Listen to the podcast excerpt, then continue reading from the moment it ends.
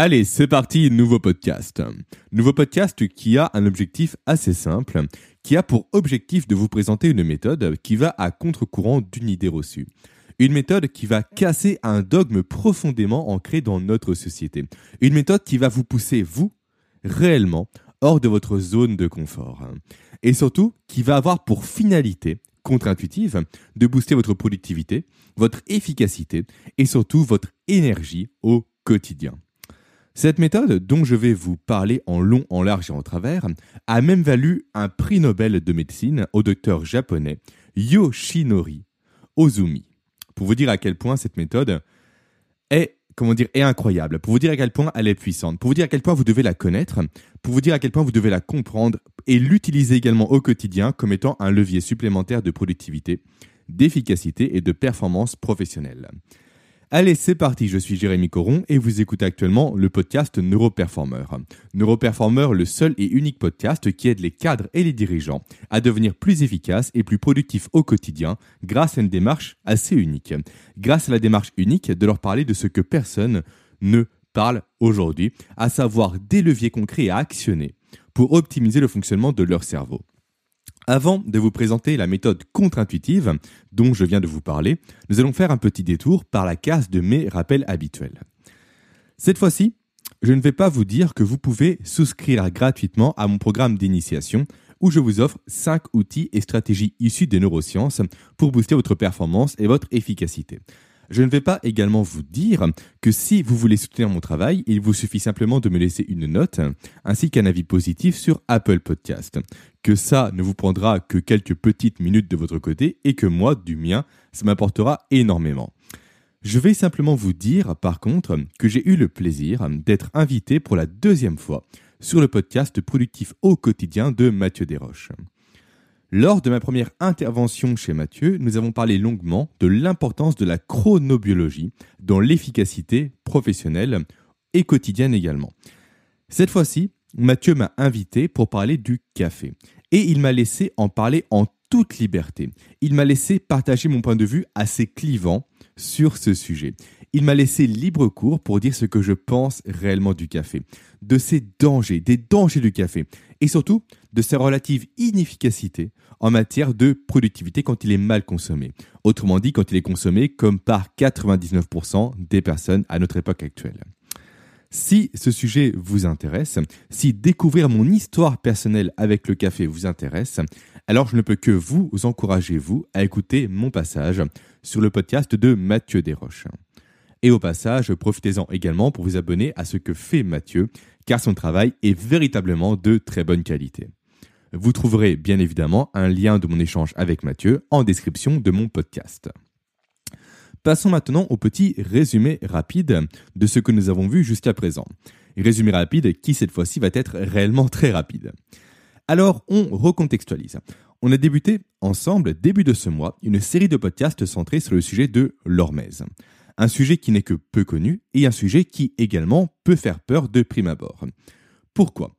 Car en fait, tout le principe de l'hormèse, c'est de pousser votre organisme dans l'inconfort. Dans un inconfort qui a pour but de le faire réagir, qui a pour but de le faire se renforcer, de le faire grandir, de le faire se fortifier, qui a pour but de le faire juste devenir meilleur qu'auparavant. Pour l'instant, nous avons abordé ensemble deux techniques clés de l'hormèse que sont l'exposition au froid ainsi que la respiration. Respiration où, soit dit en passant, je me suis réellement attardé sur la base de la base uniquement, à savoir l'importance de respirer par le nez. Mais sachez que l'on peut aller réellement plus loin avec la respiration, que l'on peut réellement aller plus loin quand on s'intéresse par exemple, comme j'ai commencé à en parler, au fait d'augmenter son seuil de tolérance au CO2. Ça, nous aurons l'occasion d'en parler dans de futurs podcasts et dans de futurs programmes avancés. Nous arrivons maintenant à la conclusion de cette série de podcasts. Conclusion où je vais vous partager une troisième technique et pratique clé de l'hormèse. Une troisième technique et pratique clé qu'il faudra combiner aux autres. Mais ça, on en parlera juste après, à la fin de ce podcast pour être précis car j'aurais besoin, à ce moment-là précis du podcast, de votre point de vue, de votre avis sur une idée que j'ai eue récemment. Donc écoutez bien ce podcast jusqu'au bout. Alors, parlons maintenant de cette fameuse technique qui va à contre-courant des dogmes inscrits dans notre société. Parlons de cette fameuse technique qui va vous permettre, vous, facilement et surtout rapidement, d'augmenter votre niveau d'énergie au quotidien, d'arrêter net ces baisses de motivation que vous subissez potentiellement une fois le milieu de matinée passé. Et également qui va vous permettre de booster votre neurogénèse. Autrement dit, la capacité qu'a votre cerveau à produire de nouveaux neurones et donc de stimuler vos potentiels d'apprentissage et de mémorisation. Et ça, ce ne sont que quelques petits exemples des bénéfices liés à cette technique. Cette technique, justement, laquelle est-elle? C'est la technique du, du jeûne. Plus précisément, du jeûne intermittent. Alors, qu'est-ce que le jeûne intermittent? Le jeûne intermittent, c'est le fait de diviser votre journée en deux périodes. Une période de repas et une période de repos digestif. Alors, comment pratiquer le jeûne? Quand le pratiquer? Qui peut le pratiquer? Qui doit l'éviter? J'apporterai une réponse à ces questions juste après. Mais avant ça, je dois vous parler de mon histoire personnelle avec le jeûne intermittent, car je pense qu'elle va vous parler. Je pense que vous allez potentiellement vous y retrouver par endroits, par brides dans mon histoire. Mais encore avant ça, je dois insister sur une distinction importante, sur la distinction entre le jeûne intermittent et le jeûne tout court. Le jeûne intermittent consiste, comme je l'ai dit précédemment rapidement, à diviser vos journées en deux périodes. En une période de repas et en une période de repos digestif. De son côté, le jeûne tout court correspond, lui, au fait de se priver volontairement de nourriture sur 2, 3, 4, 5, 6, 7 ou encore plus parfois deux jours. Les deux techniques présentent des bénéfices sur la santé et sur la performance professionnelle. Personnellement, je ne me suis pas encore lancé dans le jeûne tout court. Enfin, régulièrement, je ne mange pas durant une journée, mais ça ne va pas plus loin que ça. Au plus, je tiens 36 heures. Je n'ai jamais dépassé les 36 heures. Donc, ce podcast va parler uniquement du jeûne intermittent qui est plus accessible au départ, qui est moins agressif, et surtout que je connais beaucoup mieux, que je maîtrise beaucoup mieux que le jeûne tout court. Alors, maintenant parlons de mon histoire. Mon histoire avec le jeûne, laquelle est-elle? Peut-être le savez-vous, Peut-être que non. Je pratique la musculation en salle depuis déjà pas mal d'années. Enfin, en salle, hors période de pandémie mondiale bien évidemment.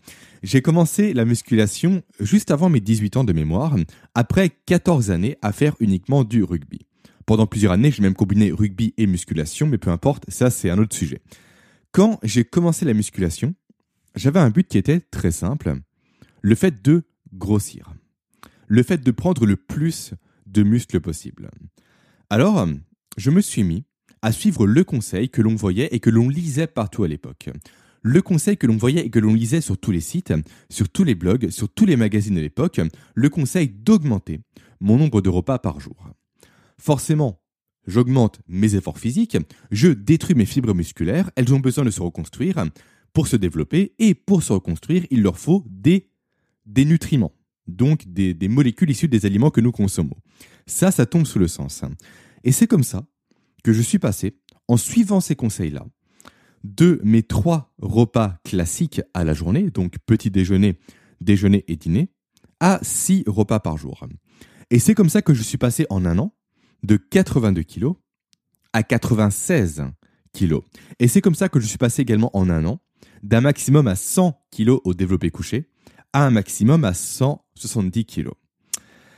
Après, avec le recul, j'aimerais voir ma performance de 170 kg parce que, au regard de mes connaissances actuelles, pas sûr que mon geste à l'époque était réellement de qualité, mais ça c'est autre chose.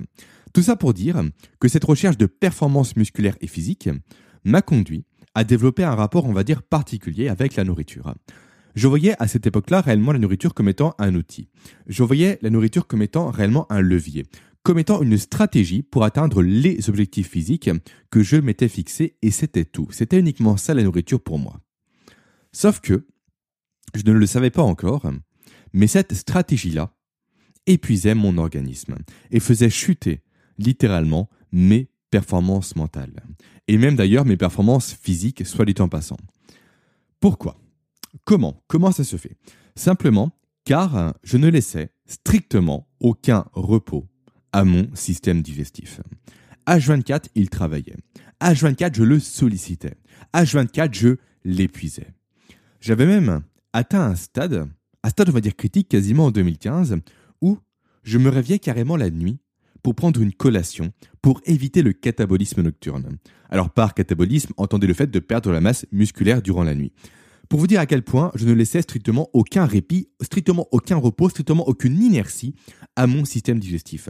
Je ne lui laissais réellement aucun répit, aucun repos, aucune inertie, alors que moi, de mon côté, à l'inverse, je m'accordais des vacances. Je prenais du temps pour moi. Je faisais des voyages pour me relaxer. Et à l'époque, encore une fois, j'étais loin de me douter à quel point faire ça me ralentissait sur le plan physique comme sur le plan intellectuel. Pourquoi je vous parle de tout ça? Pourquoi je vous parle de mes 6 repas par jour pour gagner du muscle alors que vous, vous êtes potentiellement assez loin de tout ça? Alors que vous, vous n'êtes pas passé potentiellement par cette case d'excès comme moi j'ai pu le faire. Alors que vous, vous ne vous êtes pas potentiellement levé la nuit pour manger quelque chose par peur de perdre du muscle. Alors donc, au regard de tout ça, en quoi mon histoire peut vous parler? Je vais vous le dire. Alors certes, effectivement, vous, vous ne vous êtes certainement pas levé en pleine nuit pour manger pour éviter de perdre du muscle. Ok. Mais pour le reste, êtes-vous sûr d'avoir un mode alimentaire actuellement aussi différent de celui que j'avais moi auparavant? Prenez juste quelques petites secondes pour analyser vos journées, pour analyser le déroulement de vos journées. Vos journées ressemblent certainement à la journée de la majorité des Français. Vous, vous levez certainement entre 6h et 7h et immédiatement après, vous passez à table pour prendre le, entre guillemets, repas le plus important de la journée, qui est le petit déjeuner. Ensuite, vous arrivez certainement au travail, entre 8h et 9h, et là, vous prenez potentiellement un café sucré. Arrive ensuite la pause de 10 heures, où là, vous offrez potentiellement encore une fois un nouveau café avec du sucre. Un nouveau café qui sera potentiellement accompagné d'un petit gâteau sec, d'un petit spéculoos, d'une pomme, d'une banane, d'une galette de riz, ou encore d'un croissant apporté par le stagiaire pour son dernier jour dans l'entreprise. Ensuite, l'heure du repas de midi arrive. Et là, naturellement, vous déjeunez. Enfin, déjeuner. On va plutôt dire que vous mangez, parce que étymologiquement parlant, déjeuner signifie casser un jeûne, alors que vous avez potentiellement déjà mangé entre 1 et 3 repas. Donc au niveau du jeûne, on est loin d'y être. Ensuite arrive 16 heures. Et là, on retourne à la case café potentiellement sucré et potentiellement accompagné d'un petit gâteau sec, d'un petit spéculoos, d'une pomme, d'une banane, d'une galette de riz soufflé ou encore des restes des croissants apportés par le fameux stagiaire pour son dernier jour dans l'entreprise. Après, arrive la fin de journée cette fois-ci. Là, vous arrivez chez vous, vous passez à table et vous mangez une nouvelle fois. Ensuite, la nuit commence à tomber. Vous vous posez devant Netflix, devant une série, devant un film, peu importe, et vous accordez, parce que vous l'avez bien mérité, bien évidemment, un petit snack devant ce film ou devant cette série juste avant de passer au lit. Résultat, au cumulé, vous avez mangé entre 6 à 7 fois dans la journée. Résultat, au cumulé, vous avez mangé entre 30 et 40 aliments différents. Là, vous pensez potentiellement qu'une banane, qu'un petit gâteau sec ou encore qu'un café avec du sucre, ce n'est rien du tout. Que ce ne sont pas, on va dire, de vrais repas. Certes, ce n'en sont pas, ce ne sont pas de vrais repas. D'ailleurs, c'est exactement ce que moi je mangeais à l'époque quand je prenais mes 6 repas par jour. Toutes mes collations étaient à base de bananes et d'oléagineux, donc de noix, d'amandes ou encore de noisettes. Donc non, tout ça n'est pas une cuisse de poulet, c'est sûr. Tout ça n'est pas une assiette de patates douces, tout ça n'est pas un bol de riz. Ok, on est d'accord avec ça. Mais il n'empêche que même une banane va mettre votre système digestif en branle. Que même un petit spéculoos va le faire s'activer. Que même un carreau de sucre va le faire fonctionner. Depuis le début de votre vie, vous ne laissez potentiellement aucun répit, aucun repos, aucune inertie à votre système digestif. Depuis 30, 40, 50 ans, vous ne laissez potentiellement aucun répit, aucun repos, aucune inertie à votre organisme. Depuis potentiellement 30, 40, 50 ans, vous impactez potentiellement négativement, sans le savoir, votre niveau d'énergie au quotidien, votre motivation au quotidien, ainsi que vos performances mentales et intellectuelles chaque jour qui passe. Notre organisme, il faut réellement que vous en preniez conscience, peu importe le temps que ça va vous prendre, il n'est pas fait pour être continuellement alimenté en nourriture. Notre organisme est fait et a évolué pour alterner entre des phases avec apport de calories et des phases sans apport de calories. Et ça, j'ai mis très longtemps à le comprendre. J'ai mis beaucoup trop de temps à le comprendre. J'avais beau avoir déjà de solides connaissances sur tout ce qui était héritage évolutif, comme j'en parle souvent dans ce podcast, mais malgré ça, malgré mes connaissances déjà avancées à l'époque, je bloquais. Je bloquais, je trouvais, pour être transparent avec vous, la pratique du jeûne intermittent complètement stupide et complètement contre-évolutive. Je disais et je répétais à ma compagne, Aurélie, que ça n'avait strictement aucun sens, alors que elle, qui s'était formée avant moi à la physiologie, tentait de m'expliquer tous les bienfaits de cette pratique, tout le côté réellement bénéfique de cette démarche. Bienfaits et bénéfices que je balayais moi instantanément d'un revers de main, en lui rétorquant que les hommes préhistoriques ne s'imposaient pas de jeûne de leur côté pour être en forme, qu'ils au contraire allaient se ruer dès que possible sur une source de nourriture pour augmenter leurs chances de survie. Et tout ça c'est vrai, bien évidemment que c'est vrai, sauf que mon cerveau, pour me conforter dans mes positions, me faisait complètement oblitérer. Le fait que certes, oui, nos ancêtres mangeaient dès qu'ils le pouvaient, mais que eux, contrairement à nous, étaient loin d'avoir constamment de la nourriture à portée de main. Que eux, contrairement à nous, n'avaient pas de marché à disposition. Que eux, contrairement à nous, n'avaient pas de supermarché. Et que eux, contrairement à nous, avaient encore moins tout ce qui est Uber Eats et j'en passe. Donc, ce n'est que très tardivement que j'ai compris, ou plutôt que je me suis autorisé à admettre, c'est différent, que les périodes qui séparaient le dernier repas de nos ancêtres de leur prochain repas pouvaient durer plusieurs heures ou plusieurs jours. Donc, que nos ancêtres faisaient alors un jeûne. Un jeûne certes imposé et non pas volontaire, mais un jeûne dans tous les cas. Et que ce jeûne, comme je l'explique depuis le lancement de cette série de podcasts sur l'hormèse, les renforçait. Que chaque période de jeûne rendait leur organisme et leur cerveau beaucoup plus forts, beaucoup plus puissants, et surtout beaucoup plus adaptés à la volatilité, beaucoup plus adaptés au fait de pouvoir du jour au lendemain ne plus avoir de nourriture à disposition. Et c'est là que j'ai eu le véritable déclic. Je l'ai eu en comprenant ça. Je l'ai eu plus précisément d'ailleurs en comprenant que carburant et énergie étaient deux choses différentes. Je l'ai eu quand j'ai compris que ce n'était pas parce que je n'apportais pas à mon organisme de la nourriture qu'il allait s'effondrer immédiatement de fatigue, qu'il allait s'effondrer immédiatement de manque d'énergie, qu'il allait immédiatement s'effondrer de manque de ressources. Je l'ai compris quand j'ai compris que de ne pas apporter de la nourriture à mon organisme allait au contraire booster mon niveau d'énergie, booster mon niveau de motivation, booster mes capacités intellectuelles comme jamais toute proportion gardée bien évidemment. Encore une fois, je parle ici du jeûne intermittent et non pas du jeûne complet sur plusieurs jours.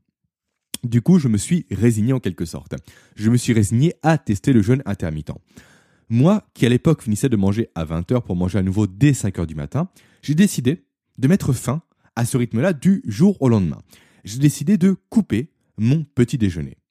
Résultat, est-ce que je me suis effondré? Est-ce que j'étais mal? Non, pas du tout. Je n'ai jamais été aussi productif le matin. Je n'ai jamais été aussi efficace le matin. Je n'ai jamais été aussi motivé le matin. Pourquoi? Pourquoi ce changement-là? Pourquoi ces effets-là? Comment agit le jeûne sur l'organisme pour stimuler la productivité, l'efficacité et la motivation? C'est justement de ça dont nous allons parler. Mais avant ça, avant d'en parler, je dois vous donner plus de détails sur ce qu'est le jeûne intermittent. Parce que oui, certes, je l'ai dit au début du podcast, jeûner correspond au fait de diviser sa journée en deux phases. En une phase d'apport calorique et en une phase de repos digestif, où on ne va boire que de l'eau, du café ou du thé, sans sucre bien évidemment. Ok, mais ça, ça veut tout et rien dire. Ça, c'est tout sauf clair et précis. Et nous, ce qu'on cherche ici, sur ce podcast, c'est réellement de la précision. Alors, il existe différentes phases, différentes formes plutôt, pardon, de jeûne intermittent. La plus connue, c'est le 16-8. C'est la forme de jeûne que je pratique moi à titre personnel au quotidien. Ce jeûne correspond à 16 heures de phase de jeûne et à 8 heures de temps durant lesquelles on peut manger. D'ailleurs, petite précision rapide ici, ici le quoi manger ne va pas nous intéresser.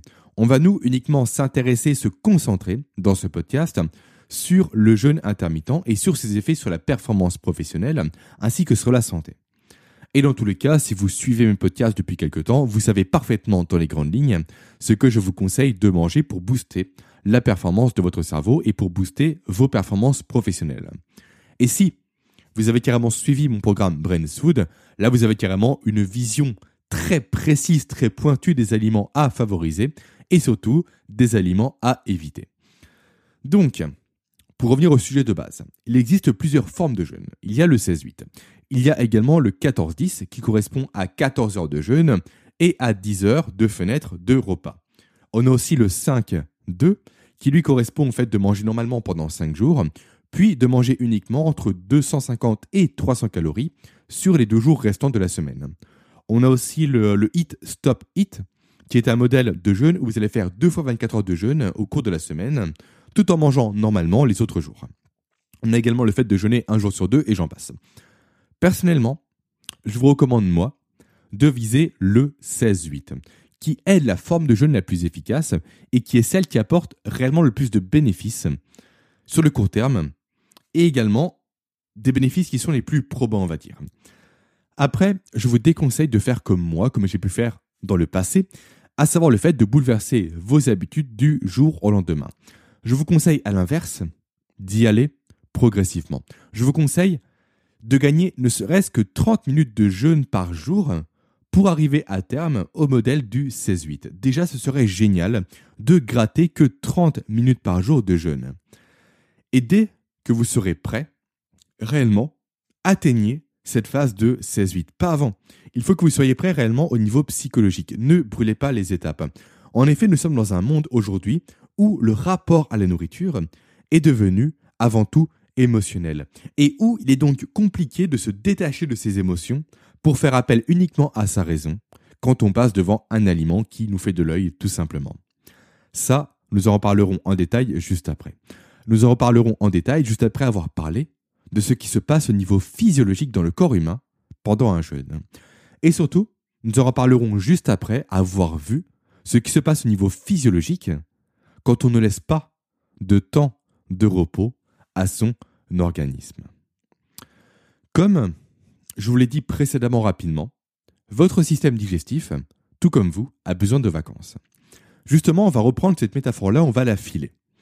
Quand vous manquez, vous, de vacances, que se passe-t-il? Ce qu'il se passe, c'est que vous cumulez de la fatigue, vous cumulez du stress, vous cumulez de plus en plus les erreurs au travail. Pour votre système digestif, c'est exactement la même chose qui va se produire.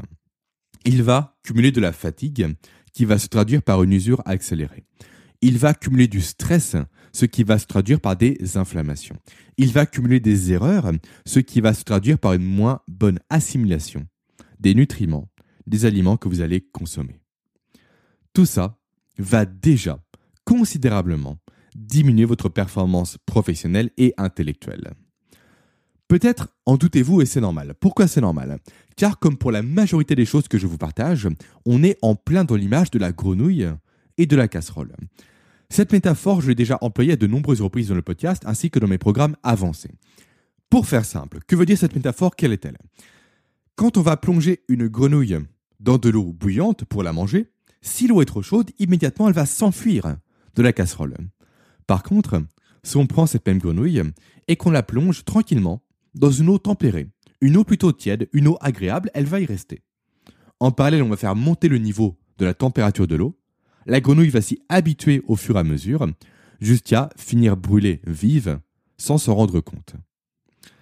Ça fait vous, potentiellement, plusieurs dizaines d'années que vous fatiguez progressivement votre système digestif. Et vous ne vous en rendez pas compte comme cette grenouille.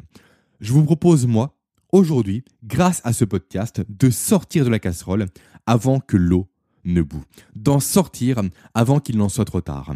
D'en sortir avant qu'il n'en soit trop tard, comme pour la majorité des personnes qui vous entourent. Car les effets de la sursollicitation de votre système digestif ne s'arrêtent pas là. Ils vont beaucoup plus loin. Ils vont beaucoup plus loin à commencer par la prise de poids.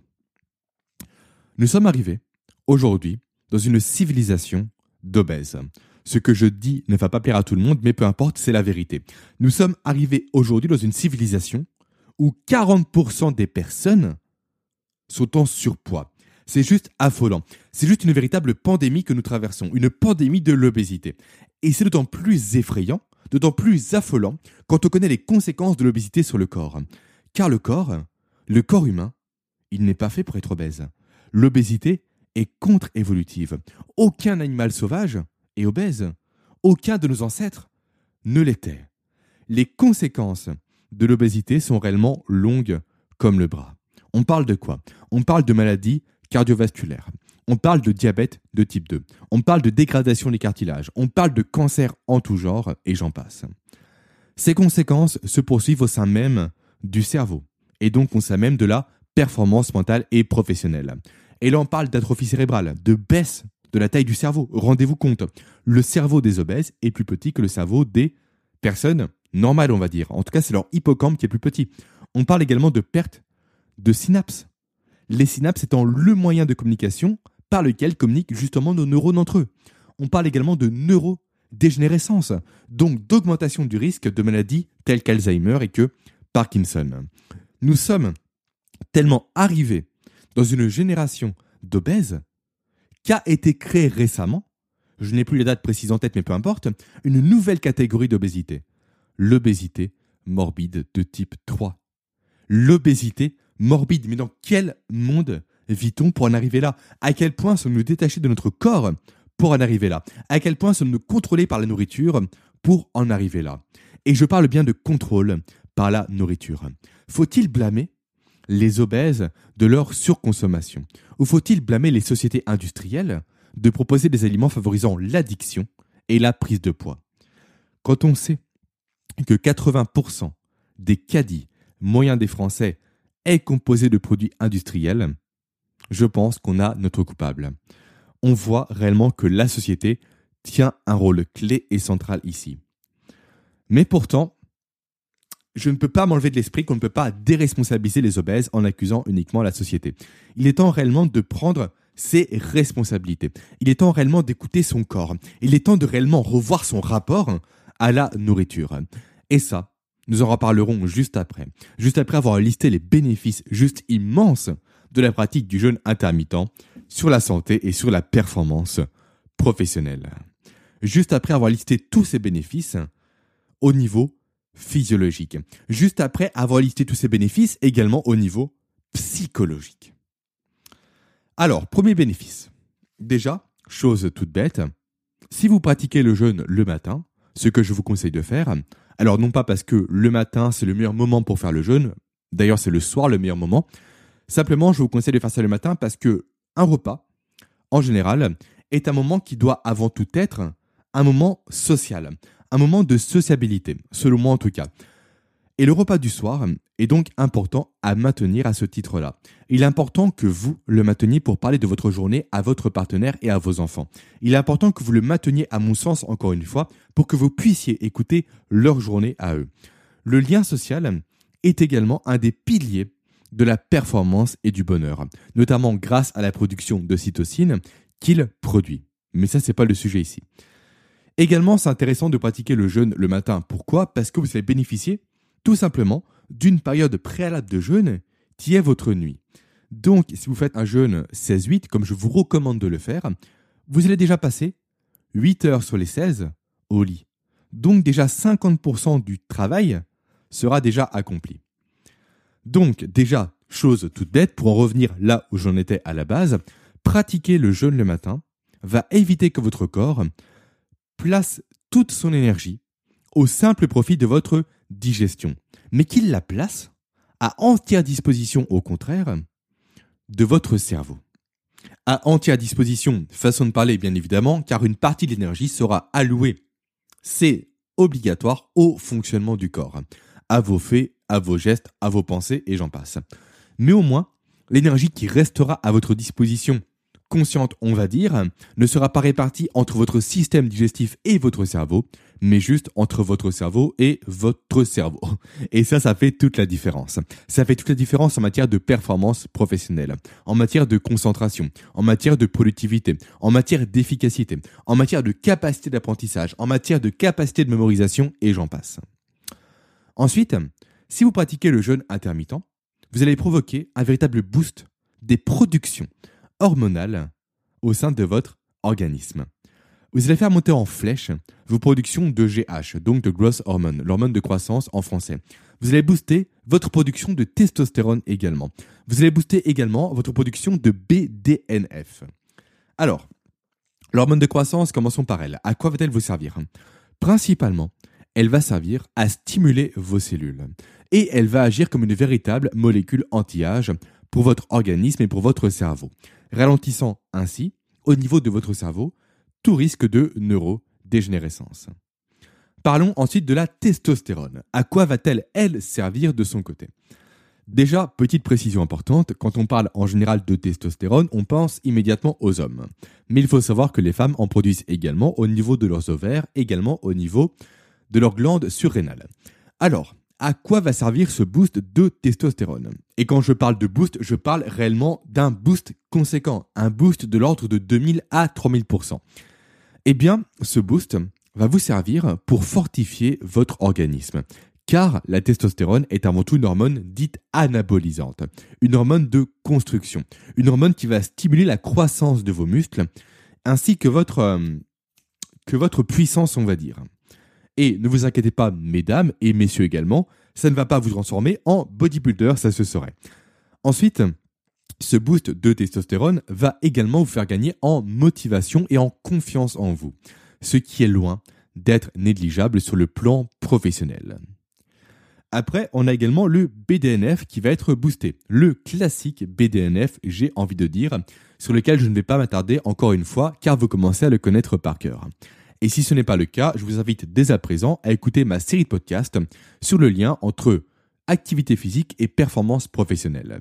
Écoutez notamment l'épisode numéro 74 qui s'appelle Musculation, danse ou sprint, où j'explique en long, en large, en travers ce qu'est le BDNF. Ok, Ensuite, autre bénéfice du jeûne. Bénéfice sur lequel je ne vais pas m'attarder longtemps car ce n'est pas ça qui nous, nous intéresse ici dans ce podcast directement. C'est le fait que jeûner permet de perdre du poids car le jeûne va inhiber la production d'insuline par le pancréas. Précisément, ce n'est pas qu'il va l'inhiber, c'est qu'il va la rendre inutile. Pourquoi? Car l'insuline, c'est une hormone qui a un rôle assez important dans l'organisme, qui a le rôle de gérer le sucre présent dans le sang pour le stocker dans vos muscles puis dans votre foie. Et une fois que vos muscles et que votre foie sont pleins, le sucre va être stocké, cette fois-ci, directement dans vos graisses.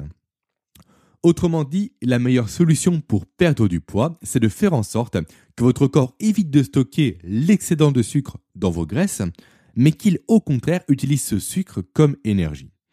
Et ça, le jeûne intermittent le permet. Et d'ailleurs, soit dit en passant, c'est même ça qui a popularisé le jeûne c'est le fait que jeûner permet de perdre du poids d'une part, tout en permettant de conserver la masse musculaire.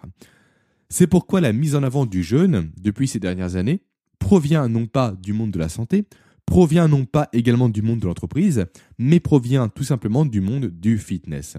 Et c'est pourquoi encore aujourd'hui les gens assimilent beaucoup trop le jeûne comme étant avant tout en fait une sorte de régime en quelque sorte, mais pas comme étant un levier puissant pour pousser notre corps, pour pousser notre organisme et notre cerveau à se renforcer et à booster nos performances professionnelles.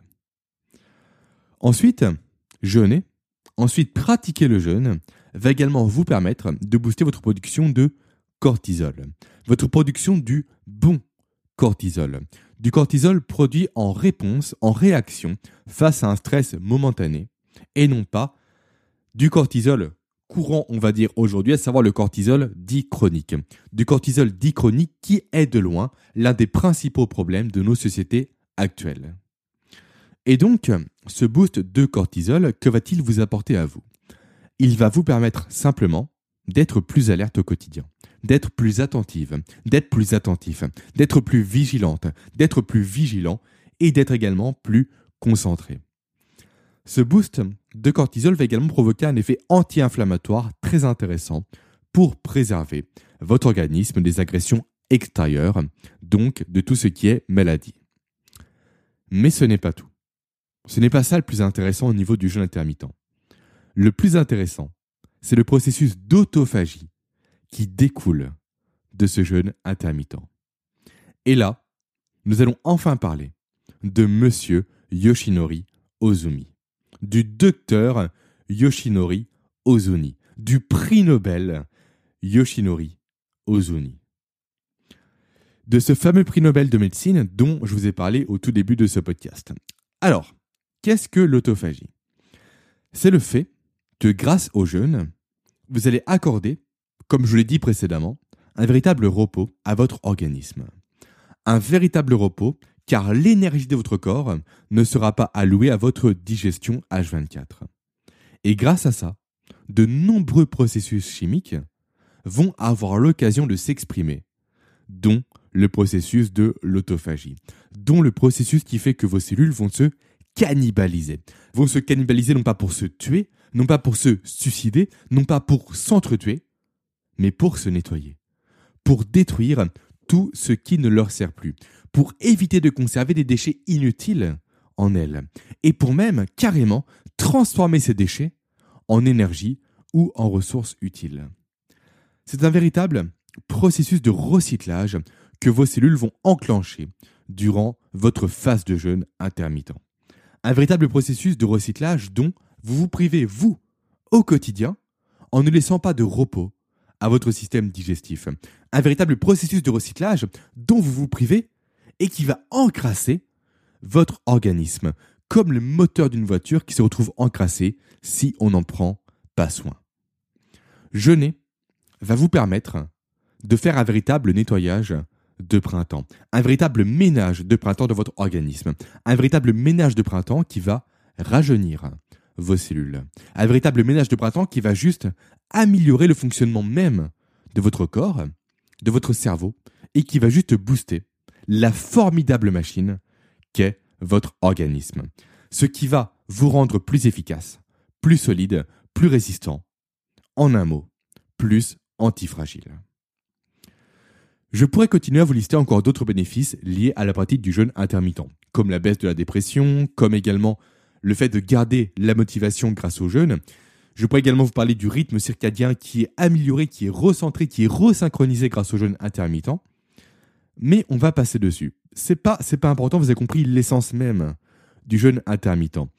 Je préfère qu'on accorde maintenant du temps à l'aspect émotionnel de la nourriture actuellement. Je ne sais pas si vous, parfois, vous prenez le temps. Vous prenez le temps de regarder un peu la nature qui vous entoure. Moi, personnellement, je le fais ponctuellement, et je n'ai encore jamais vu un seul animal regarder sa montre pour savoir quand il devait manger. L'être humain est la seule espèce à faire ça. Est la seule espèce qui, quand il est midi, même s'il n'a pas faim, il va les manger. Pourquoi? Car c'est une tradition. Pourquoi? Car la nourriture n'est plus raison, la nourriture est émotion. Et je trouve que c'est ça le plus grand bénéfice du jeûne intermittent. C'est le fait de retrouver la vraie sensation de faim. C'est le fait de retrouver la vraie connexion avec son corps. C'est le fait de comprendre ses besoins réels. C'est le fait de redevenir réellement humain et non pas un simple consommateur, une simple consommatrice qui suit des dogmes imposés. Jeûner, ça va être dur pour vous. Ça va être compliqué au début. Allez-y progressivement. Prenez votre temps. Faites de petits pas. Allez-y au rythme qui vous convient. Mais faites-le. Tout le monde peut jeûner aujourd'hui, sauf cas exceptionnel au niveau médical, bien évidemment. Tout le monde peut le faire, mais personne ne le fera quasiment. Donc si vous, vous le faites, vous allez vous distinguer des autres.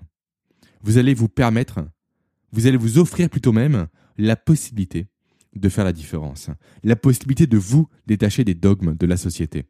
Et ça, ça va vous permettre d'aller à contre-courant, car il n'y a que les poissons morts qui vont dans le sens du courant.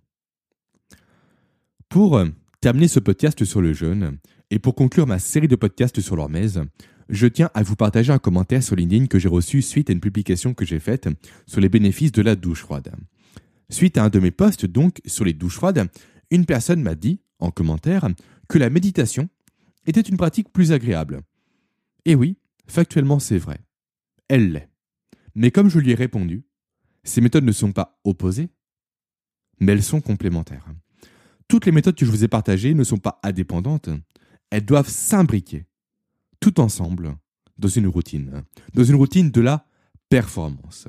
Et cette routine, celle que je me suis créée, au travers des concepts de l'hormèse, de l'antifragilité, des neurosciences et de la physionomie, je pense un jour vous la partager dans, peut-être même dans les semaines qui viennent d'ailleurs, en vidéo. En vidéo où je vous montrerai comment je fais pour être au top de ma motivation, au top de ma forme, au top de ma productivité, au top de mon efficacité également, tous les jours. Je vous présenterai des exercices à réaliser, des protocoles à suivre ainsi que des habitudes à prendre. Si ça, ça peut vous intéresser, dites-le moi par email.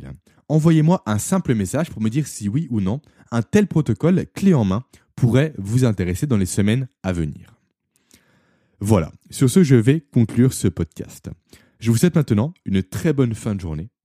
Essayez le jeûne encore une fois. Testez-le. Challengez-vous. Donc, très bonne journée à vous. Pleine de réussite, pleine de performance. Et je vous dis maintenant la semaine prochaine pour le commencement d'une nouvelle thématique. Ciao